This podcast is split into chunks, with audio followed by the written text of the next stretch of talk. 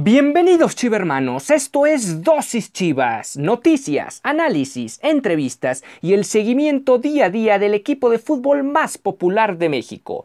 Yo soy Ricardo Romano Corona y diariamente inyectaré tu dosis Chivas. No olvides que puedes sintonizar nuevos episodios de lunes a viernes a través de Spotify, Anchor FM, Apple Podcast, Breaker, Google Podcast y Radio Public. Y sin más que agregar, comenzamos.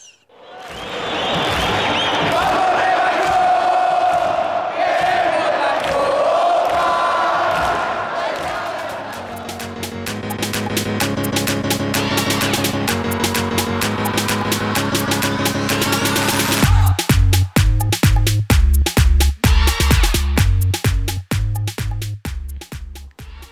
Muy buenos días, esto es eh, Dosis Chivas, el espacio deportivo del equipo más mexicano del país. Un saludo a los más de 40 millones de chivermanos que se pueden conectar a este espacio deportivo donde les damos el análisis de cada uno de los partidos del equipo más mexicano de nuestro país y que además eh, se encuentra peleando por un lugar en la fase final con todo y la derrota frente al América el pasado sábado. El día de mañana, el día de mañana jugarán frente a Mazatlán y veremos cómo sale el partido, la cruda realidad después o la cruda después del partido frente al América. Veremos cómo acontece esta situación. No olvides que puedes sintonizarnos de lunes a viernes a través de las plataformas de Spotify, Anchor FM, Google Podcast, Pocket Cast y Radio Public. Y bueno, hoy, hoy les vamos a traer un poco, no solo la previa del partido de mañana, pero sí un poco de de lo que es el Guadalajara como tal, como se ha visto en estos dos tercios de torneo y en general a lo largo de mm, alguna que otra anécdota a lo largo de su brillante historia que tiene este equipo que actualmente tiene 12 títulos en el fútbol mexicano. Y para esto hoy se encuentra con nosotros Héctor Sánchez Ríos, quien es otro chivermano más que se suma a las emisiones de Dosis Chivas y que nos va a contar un poco sobre, primero su afición al Guadalajara y por otro lado ya su perspectiva de cómo ve al club, al club tapatío en el Guardianes 2020. ¿Cómo te encuentras Héctor? ¿Qué tal? ¿Cómo estás Ricardo? Muy bien, gracias. Eh, pues Chivas desde, desde cuna. Hay, anda por ahí inclusive una foto de, Chava Reyes que tenemos aquí en tu pobre casa, eh, donde está bebé le ponen ahí un... el que es Chiva sabe de qué le estoy hablando. Ahí la tenemos, somos, somos, digo porque somos la mayoría de la familia, desde mi abuelo somos chivas, aficionadísimos al toro, eh, al boxeo y todo lo que se daba en aquella época de manera bonita. Anécdotas, híjole, he asistido a pocos partidos realmente, pero candentes, ¿no? Entonces, pues nací Chiva y me gustó y sigo Chiva y yo creo que voy a seguir Chiva porque además mis hijos también son Chivas. Me imagino que llega un punto en, la vida que cuando le empieza uno a un equipo, ya sea de fútbol, de cualquier otro deporte, o como mencionabas de toros, pues que seas aficionado a algún o predilecto de cierto torero, pues llega de alguna manera esta afición o esta predilección a partir a lo mejor de un momento o de una serie de acontecimientos que marcan ese, esa, esa afición por, por el equipo. ¿Puedes contarnos cuál fue ese momento? Híjole, yo creo que el apasionamiento que, veía en mi familia es lo que, lo que me arraigó este, este sentimiento eh, de las chivas, el conocer, eh, por ejemplo, que al Atlas, en aquellos bellos tiempos, digo, lo conocí porque lo platicaba mi abuelo y, o mi papá, era que el mero apodo del Atlas es las Margaritas, por delicados, ¿no? Sí, actualmente, actualmente el equipo femenil pues son las Margaritas del Atlas, lo retomaron, dado que iba a ser complicado ponerle las zorras del Atlas, iba a sonar un mm, tanto despectivo. Y feo. Y feo, entonces realmente por eso le pusieron las Margaritas del Atlas. Entonces, ese, desde ahí este, te das cuenta de, cómo se vive la pasión, las margaritas, y, ellos a la vez le pusieron las chivas, eh, en el sentido eh, ofensivo, ¿no? En ese tiempo de la pasión, al final de cuentas se queda como el rebaño sagrado, y, a veces este, yo como aficionado cuando llegan a perder digo que como son borregas, por ejemplo, ¿no? Y, y bueno, es una pasión desmedida a lo mejor, pero tiene que ser sana, ¿no? digo, en las redes sociales de repente con, con Mario Macías, mi amigo, que es este, que es amarillo de hueso colorado también, es la parte contraria, este, por ahí Beto Aguilar y otros, pues me dan hasta con la cubeta, ¿no? que fue el caso esta vez, ¿no? Y lo mismo cuando llega a perder ellos, pues vamos a, dar, a darles hasta con lo que más se pueda. Pero, pero debe de ser una, una pasión sana, es lo que yo creo, porque de repente si se van a los extremos. Yo conozco por ahí a un amigo, no les voy a decir su nombre, que el clásico pasado que ganaron las chivas, le aventó un refresco a su televisión. Entonces, es parte de, a lo mejor de, de, una pasión, es parte de algo, de algo bonito, pero yo creo que se tiene que vivir con calma. Actualmente, pues no nos ha ido bien en el Guardianes 2020 en general. Eh, llega JJ Macías, que ahorita es, es, referente frente al marco, vamos a llamarlo, falla un penal. Y, yo vi que ahí se desinfló un poquito. Son etapas que pasan todos los futbolistas. Y este, pues yo te tengo la esperanza que, que reviva, ¿no? Que, que, reviva en estos, porque son baches que pasa cualquier jugador. Eh, sin embargo, yo sí tengo a mi favorito, ¿eh? Para mí mi favorito es el, el, este, el conejo, el cone Brizuela. Yo creo que es un jugador que siempre que entra le echa muchas ganas, que no baja su ritmo.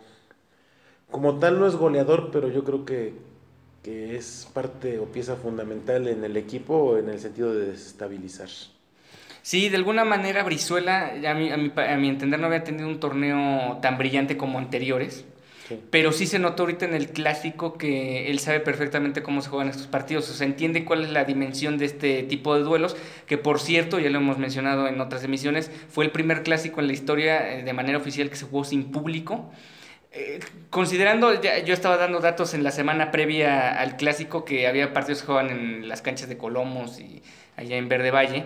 Eh, de alguna manera se jugaban partidos ahí en, en, las instalaciones y a lo mejor no iba mucha gente. Pero digamos, ya cuando llegamos a esta época donde prácticamente cualquier clásico se llena, yo creo que son contadísimas las excepciones donde sobraban boletos en taquilla para que no se, llena todo, no se venda todo el boletaje. Pues al final son partidos que, que se jueguen sin público, pues tiene su su, es sui generis y tiene como algo especial de alguna manera que si es más difícil la motivación o algo así, pues bueno, Brizuela, a Brizuela no se le notó que le hiciera falta a la gente, sabía que a través de la televisión o a través de los dispositivos móviles mucha gente los estaba, los estaba viendo. Y a propósito de lo que fue el clásico, y si quieres ahorita ya pasamos con el tema del el cierre del torneo, porque ahorita te voy a contar cómo está el calendario que está muy muy complicado para el cierre. Eh, en, terminó el partido, silbó el árbitro el final del duelo y se vino eh, una charla, más que una charla, como una especie de camadería entre Oribe Peralta, eh, Uriel Antuna y tres, cuatro jugadores del América. Vamos a una pausa rápido, pero dejo la pregunta al aire. ¿Tú qué opinas de lo que aconteció en, en ese momento?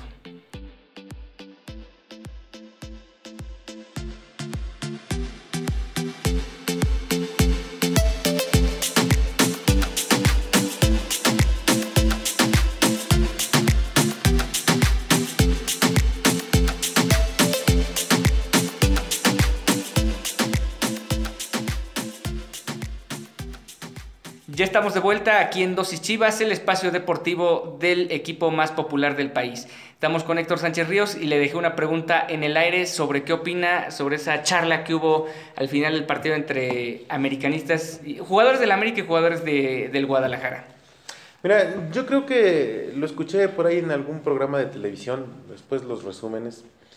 Y, yo siento que, que, muchos conductores o cronistas deportivos como que estaban esperando que se patearan hasta terminando el partido. Yo sí entiendo una rivalidad, pero yo creo que, que la época que vivimos la rivalidad debe de representarse dentro del campo de juego. Lo que criticaría aquí es el cambio de, de camisetas o de playeras, pero no porque se las hayan cambiado sino porque están rompiendo un protocolo de algo que estamos claro. viviendo. O sea, eh, en ese, en ese sentido. Uh -huh. Digo, por ahí se dice que cuando los Pumas cambian su player la tienen que pagar. Yo no sé hasta dónde sea cierto o si es cierto, pero bueno, no es el mismo caso eh, en estos partidos. Lo que sí siento es que les faltó pasión dentro del terreno de fuego. Digo, de, de juego, perdón. Digo, yo, yo me acuerdo de uh -huh. eh, la vez que este, le quitó inclusive este, hasta una macana a un policía y los correteó, ¿no? E es bien padre también, o era bien padre, fue un momento diferente, pero también tenemos que entender que está, eh, la época que estamos viviendo ya es otra al final de cuentas. No repruebo la actitud de Quirarte, porque en su momento eh, fue aplaudido y a lo mejor considerado hasta correcto. Y ahora sí aplaudo lo que sucedió. Muchos dicen, pues lo hubieran hecho en los vestidores. Que siempre pasa, que por cierto. siempre pasa, por cierto, ¿no? Pero, qué padre, desde mi punto de vista, es ver que hay una rivalidad deportiva, no personal. Digo, ni modo que, que, se- que atravesaran la, la cancha y que se agarraran a balazos, pues tampoco, ¿no? O a patadas. Ujú. Al final de cuentas, yo creo que lo más difícil entender es que son profesionales, es que al final de cuentas les pagan, pero también hay que entender que se ponen la camiseta. Digo, ahí está el caso de Brizuela. Yo lo tomo en las últimas dos o tres temporadas a Brizuela, Ujú. porque yo lo he visto que, que se mata, digo, y, y lo ves este, en el medio, y lo ves defendiendo, y lo ves en la delantera. Además tiene una condición física terrible. Sí, terrible en el sentido de impresionante. Entonces, yo no repruebo eso, yo, a manera personal, y yo sé que voy a ser blanco de muchas críticas, pero yo creo que la pasión y, y el pundonor se demuestra dentro del campo en los 90 minutos o más, ¿no? Dependiendo, pero lo- los 90 minutos reglamentarios. Sí, de alguna manera yo lo estuve mencionando también ahorita en la semana ya, ahorita en, las postrimerías del duelo frente a Mazatlán, que lo vemos en otros deportes. Por ejemplo, recuerdo muchas veces como Tom Brady, siendo un jugador que es muy como antipático para, para la liga. O sea, lo, obviamente es como el América, digamos, ahorita, aunque bueno, te has cambiado de equipo, pero en su momento que estaba los, con los Patriotas, era el antipático para todos. Y él siempre iba y antes de los partidos, eh, al menos eh, se, eh, ¿cómo se dice? saludaba a los entrenadores rivales, al coreback rival, se veía también esa camadería, se lían las cámaras y todo. Y no por eso en Estados Unidos lo mm, criticaban al- a, los otros por estar charlando con Lo él. quemaron, o sea, con, con, con leña verde, ¿no? sí, sí. Y luego un ejemplo todavía más claro para mí que es más contundente que ningún otro y precisamente muestra lo que mencionas de, del momento que vivimos actualmente en el mundo del deporte, digamos. Roger Federer y Rafa- Rafael Nadal. So, es de la- probablemente la mayor rivalidad en la historia del deporte y los dos son best friends, o sea, no tienen ningún Se problema. odian, o sea, se odian mientras juegan. Sí, mientras juegan, obviamente Nadal quiere vencer de todas, todas a Roger Federer, pero cuando acaba el partido los dos son amigos y siempre van a seguir siendo amigos. La otra vez hicieron durante la pandemia un Instagram Live y tiene mucho que ver con esa parte de que ellos entienden perfectamente que dentro de la pista son adversarios y prácticamente Enemigos. eh, enemigos, eh, rivales deportivos a, a más no poder. Pero ya fuera de las canchas, pues entienden perfectamente que, que son amigos y que al final, eh, pues son dos de los grandes estándares actualmente del tenis, por ejemplo, y no, y no solo del tenis, sino de- del mismo deporte. Y ahí es donde yo creo que muchos comentarios, la afición puede pensar lo que quiera porque al final cada quien puede tener su punto de vista, pero sí lo que mencionas de, de los comentaristas, sí es un tanto, pues como doble cara, ¿no? Porque después el siguiente clásico se arma la gresca en las gradas y ellos son los mismos que están criticando la gresca, pero no se dan cuenta que ellos están generando ese tipo de, fomentando ese tipo de, De violencia, de ¿no? violencia verbal a, partir de que dicen cómo se pueden estar hablando y no sé qué. Sea, al final no, no tiene nada de malo estar charlando con gente de tu misma profesión. Muchos de ellos ahorita en la semana estuvieron entrenando con la selección y fueron rivales el sábado y no pasa nada, ¿no? Sí, ni modo que como yo soy de la selección y tú también, pues primero nos damos una entre cachetadas y ya luego entrenamos, ¿no? Yo digo, yo siento que- que ha cambiado el deporte en muchas formas. Y por ejemplo, presenciar un partido, por ejemplo, de hockey. Digo, se han quedado hasta sin dientes, se, se han tumbado los dientes los, eh, los jugadores de hockey. Y, y no por eso saliendo te agarran a bastonazos, ¿no? O sea, fue. Es un juego de un alto contacto y, y- y se dan durísimo pues ver jugar a, a Vancouver, por ejemplo, contra los Patos, ¿no? Es una rivalidad de este, América, Chivas, Barcelona, Real Madrid, no sé, se me ocurre ahorita. Es una, es una rivalidad bárbara, se dan ahí sí literal hasta con la cubeta. Este, y cuando llegan a los golpes dentro del hielo, Sí, ya es la dijo, son, son cosas muy, muy fuertes, pero sin embargo, termina el partido y se, se quitan, se, se sacuden el odio deportivo, no sé si sea correcta mi expresión, y salen y, y- tan amigos y sobre todo eh, se acuerdan que practican el mismo deporte. Sí, exactamente, o sea, entienden que la situación no va más allá del terreno de juego. Por ejemplo, Girarte precisamente fue uno de los que más criticó el asunto, pero bueno, se entiende desde su punto de vista porque él como exfutbolista, lo que mencionabas de que le agarró la macana a un policía, las broncas que tuvo él en la década de los ochentas, se entiende, digamos, su punto de vista. Claro. Pero de ahí, en fue- o sea, el tema de los comentaristas sí es un tanto delicado porque realmente luego están, por ejemplo, luego están criticando al club que cómo es posible que permita las barras en los estadios, pero caramba, hay que fijarse lo que estás diciendo en el micrófono y hay que tener como mucho más responsabilidad al respecto. Vamos a ir a una segunda y última pausa en esta emisión de Dosis Chivas, que por cierto ya estamos en el lugar 148 del ranking de Apple en podcast más escuchados de deporte en nuestro país. Y regresamos para más información, ya ahora sí, del duelo de Mazatlán y además eh, lo que resta del torneo.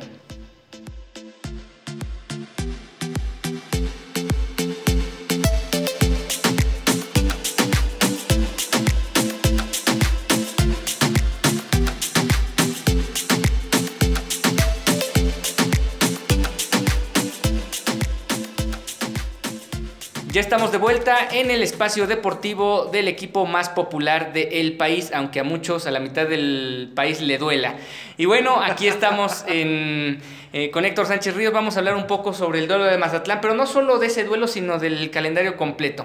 Si bien Mazatlán es una franquicia nueva, se la robaron de Morelia, se la llevaron a Mazatlán, tal cual dice su hashtag, arrebataron un equipo de primera división y se lo llevaron a otro estado El poder del dinero. en poder del dinero. Ayer mencionaba yo que el Guadalajara tiene buenos números frente a equipos nuevos en primera división. On- de los últimos 11 partidos ha ganado 7, entonces es un buen presagio de que se pueden sacar los 3 puntos. Y aún así, con todo y la derrota en el clásico, pareciera que el Guadalajara va a poder ganar el partido de mañana. El problema viene después. Visitan a los Cholos de A Tijuana, que probablemente ahora sin gente sea la visita más difícil del torneo. ¿Por qué? Por el tema del pasto. Y Es- porque siempre se les ha indigestado. Exactamente. además. Además, el Guadalajara tiene particularmente problemas Sí. contra, contra los Cholos. Después se viene el clásico contra el Atlas.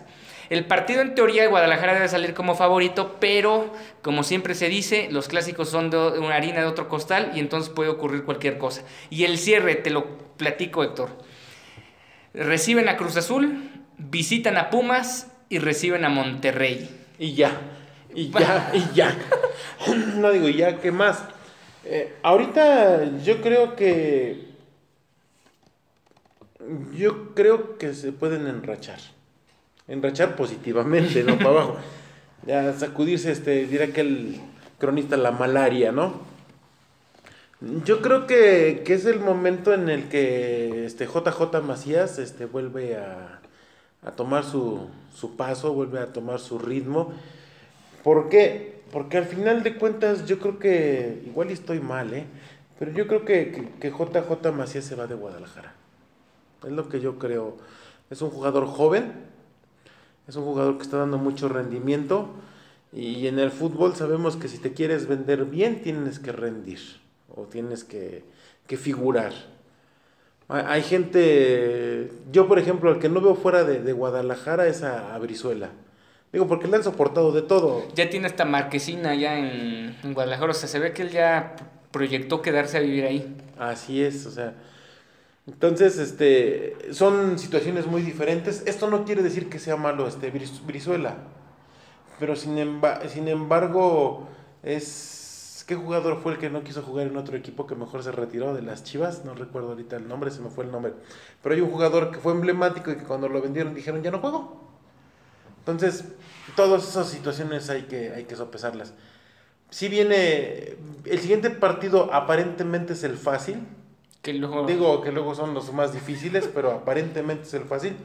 ¿Por qué? Porque a las Chivas todo el mundo le quiere ganar. Digo, va a sonar y van a decir "Ay, que Los del América van a decir que no, que es el América. Pero a lo mejor es lo mismo, ¿no? Pero todo el mundo les quiere pegar a los grandes. Y los grandes me refiero a ahorita a los de siempre, ¿no? Que son este las Chivas, el América, los Pumas, eh, Cruz el. Cruz Azul. son a los que todo el mundo les quiere pegar. Es más, cuando ha habido finales en estos equipos, los estadios se vacían, en este caso van a estar vacíos, pero se vacían, ¿no? La, la afición, merma mucho la cuestión de, de, la afición. Vienen, lo acabas de decir, cierran con los tres más difíciles, con los tres, este, pero a veces, este, hablando en el mundo taurino, un rejón de castigo es lo que les hace falta para hacerse, hacerse crecer, y yo confío en que, en que sí estaremos en las finales. Hay que, hay que mencionarlo, en, en, otros torneos ha pasado eso, donde tienen un calendario tan complicado que luego llegan fortalecidos a la final y entonces ya terminan arrollando. El caso más reciente podría ser el mismo Bayern Múnich en la Champions. Tenía ah, un calendario complicadísimo y terminó goleando a todo mundo y haciendo puré a todos en, en las fases, en, ya en las finales, En, las finales. Yo me acuerdo en otro deporte, el sexto título de los Pittsburgh Steelers Ah, Cuando sacaron el calendario de la temporada regular, sacaron porcentajes de victoria de todos los rivales y el calendario más difícil de la temporada. Pittsburgh termina con 12-4, la mejor defensiva de la liga y a la postre salen campeones. Ese es un muy buen argumento como para pensar que, bueno, sí, se viene un calendario muy duro y es de esos de o te creces o mueres ahí. O sea, o te quedas ahí. Pensando, pensando mediocremente, el Guadalajara necesitaría 6 puntos más para alcanzar el doceavo lugar y meterse al repechaje ningún doceavo lugar con 21 puntos se ha quedado Fuera. en treceavo, más bien ningún equipo con 21 puntos se ha quedado en treceavo lugar. Entonces, en ese sentido, ahorita Chivas con 15 puntos necesita ganar dos juegos y con eso ya mediocremente podría alcanzar el, repechaje. Pero de ahí en fuera, obviamente, aquí lo interesante sería alcanzar una posición más alta para por lo menos recibir el partido de, local, porque además, lo mencionaba yo ayer en la emisión, es probable que ya, a, a lo mejor no en octubre, pero sí para la liguilla, ya permitan a lo mejor aforo limitado.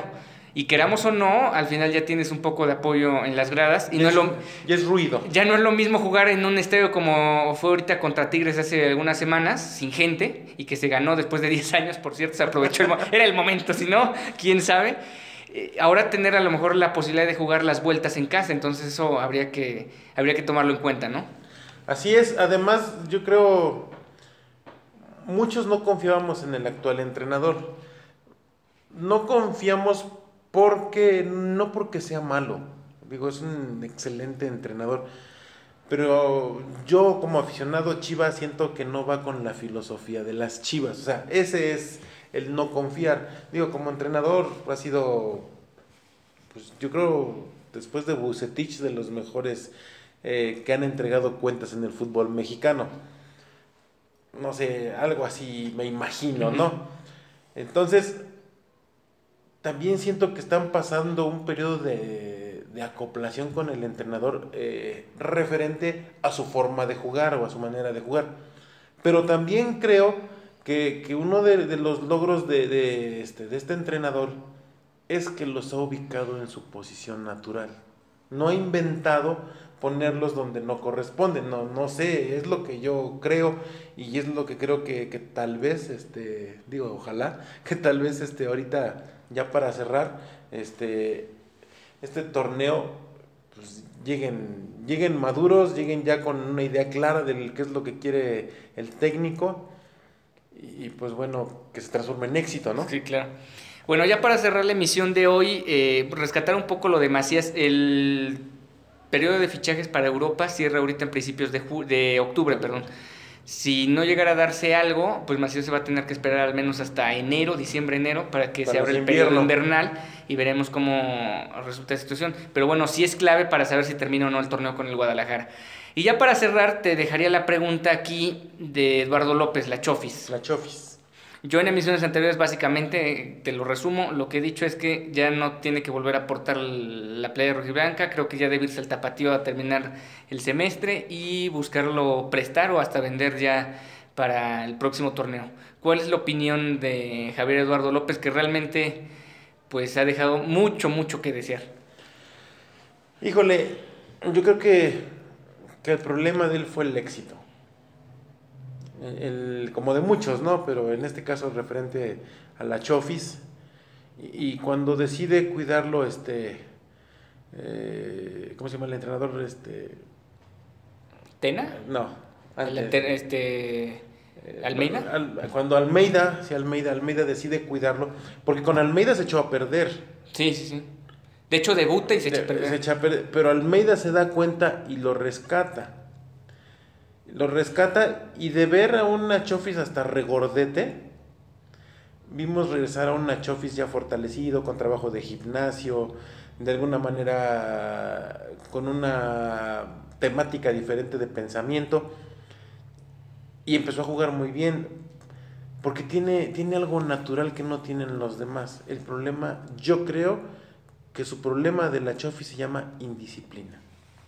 Yo creo. Indisciplina con él mismo. Y no me refiero a lo mejor a, a- que sea este vicioso. Más bien yo siento a que es una indisciplina de, de ser irresponsable. Igual estoy equivocado, ¿no? Efectivamente, yo creo que ya nada tiene que hacer en Guadalajara. Digo, fue una, una esperanza para mí. Fue ver la esperanza de ver crecer a una estrella eh, de la fila de las Chivas. No se dio. Yo creo que sí es momento de que se vaya, porque a lo mejor en otro, en otro equipo estará más cómodo y, rendirá lo que tiene que rendir. Y, y pues bueno, le pasó lo que al Bofo Bautista. No terminaron de madurar. A diferentes niveles, pero algo así. Pues sí, es eh, un tema donde ya lo de la Chofis ya no, no da para más. O sea, ahorita entró al clásico y realmente parecía que Guadalajara tenía uno menos. O sea, realmente se esconde y no, no aparecen, sobre todo en estos partidos importantes donde te puedes consagrar, como fue el caso de Giovanni, que al final ha tenido actuaciones muy discretas con el América, pero ahorita hizo un golazo. Ay, sí, hay que reconocerlo. Fue un golazo. Bueno, pues con esto estamos llegando a la emisión del día de hoy, viernes. Eh, nos encontramos el próximo lu- lunes con todo el análisis del duelo frente al Mazatlán y ya empezaremos a hablar de cara a lo que va a ser el duelo contra los Cholos. Héctor, te invitamos a que formes parte de una próxima emisión. Los miércoles estamos sacando una emisión especial sobre partidos históricos del Guadalajara. Entonces te invitamos a que, pues, de hecho sea la propuesta de que nos digas qué partido quieres recordar y lo hablamos acá en la emisión de Dosis Chivas. Uno del campeonísimo. Pues ahí está. Muchas gracias a todos los que nos escu- escucharon el día de hoy. No olvides que puedes sintonizarnos a través de Spotify, Anchor FM, Google Podcast y Apple Podcast, donde estamos creciendo enormemente aquí en nuestro país. Muchas gracias a todos y nos vemos el próximo lunes.